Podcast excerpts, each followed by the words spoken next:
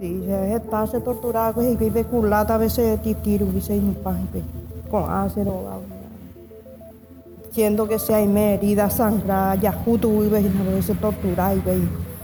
Si hoy cuase y ve la mo bajo la ore dirigente victoriano centurión hasta y te dice tortura y ve Upe un guaré la petero que no entiendo, la ya pide un guaré allá. Antes de que sea auxiliar y cuele hacer la detalle tortura. Herida ahí un guaré, puede ser viola. O, o ya pues para que lo lleven completo. Apolonia Flores tenía 12 años cuando vivió en carne propia una de las más sangrientas represiones de la era Stroessner. Es una de las sobrevivientes del denominado caso Caguazú. Tiempo allá se areco solo 12 años de hoy.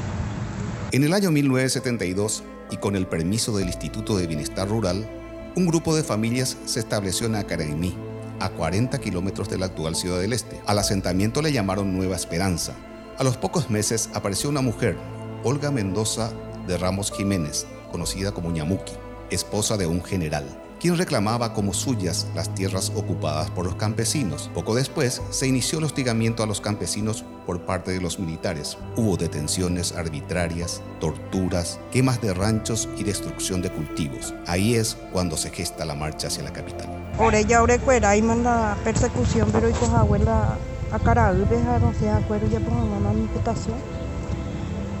Tiene 20, 20 campesinos no sea cueja upea be masacre be oñe masacra para el campesino a cagua sube upea de desaparecer la compañero 10 y he desaparecido pero yo perseguí la policía ahora perseguí entonces pues no yo capaz de eh, colectivo pero yo rojo cabre seis balazos Mientras se encontraba internada con graves heridas en el hospital de policía, recibió la visita y una propuesta del dictador Alfredo Stroessner.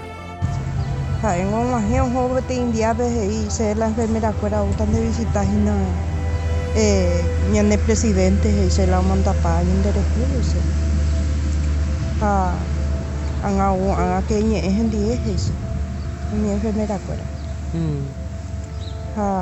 nó bị ông hiếu hết trên tay cái tiếng gì à bạn sẽ phải ra dưới bạn và để cố hết à mấy nhẽ sẽ sụp rồi nó kim luôn. À bạn sẽ nè ở tại đặt con này. Ở tại sao ở tại tại anh mẹ chỉ chụp quạt tao về về nó sẽ sẽ này cái tiền nhà bưng về về nó để tụt ba bên nhà qua đúng không anh mà. Là sẽ sẽ đi về nó cái tiền về nhà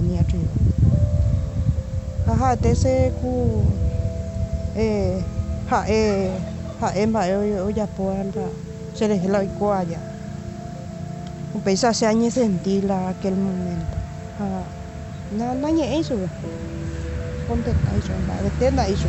Ha he isa runde una propuesta será yo he inde con de comunidad vi de tu día se vi he ha e aguerunde una propuesta y punama eso estudia jamás ese jaco abe con a enfermera fue a la medicina ha estudia también estudia sea eso debe estudiar sea ni más ni ni estudia eso porque debe estudiar se bien se la comunidad eso aquí no eso no eso no bị cái hội có siêu hội làm lại được cái này eso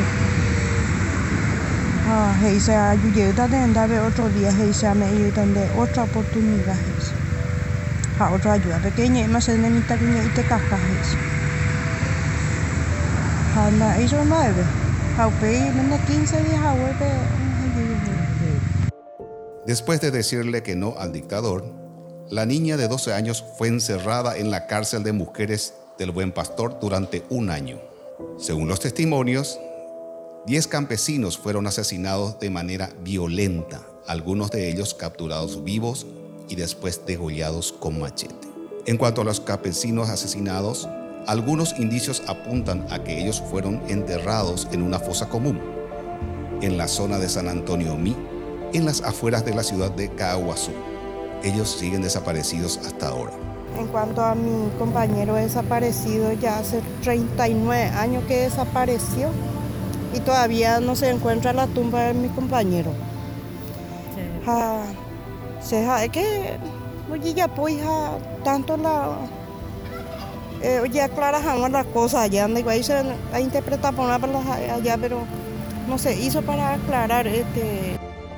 La ficha policial de Apolonia Flores, una niña de apenas 12 años caracterizada como peligrosa guerrillera, se encuentra resguardada en el llamado Archivo del Terror, en el Museo de la Justicia, donde se guardan los archivos completos de la Policía Política de Stroessner, desenterrados en el año 1992. El prontuario policial, donde se la llama peligrosa guerrillera, cual burla del destino, le sigue creando problemas a Apolonia cada vez que debe renovar su documento de identidad.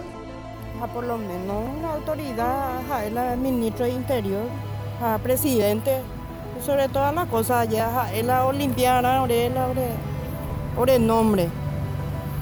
A se va a su pela, ya toda dirigida, tomo potín, orela, ore, porque si hay botáis botín la cerera ya. Se ese cédula, ya por acá. Mm. Un año veo ese cédula. ¿En serio? Eh, porque eh, se ve. Nunca nos, nos tenía hace dos o tres meses para esa cédula. No porque se con problemas, oye, verifica para en todas partes, la, oye, me jamás ese La más frecuente violación de los derechos humanos realizada por la dictadura de Alfredo Stroessner fue la detención ilegal y arbitraria.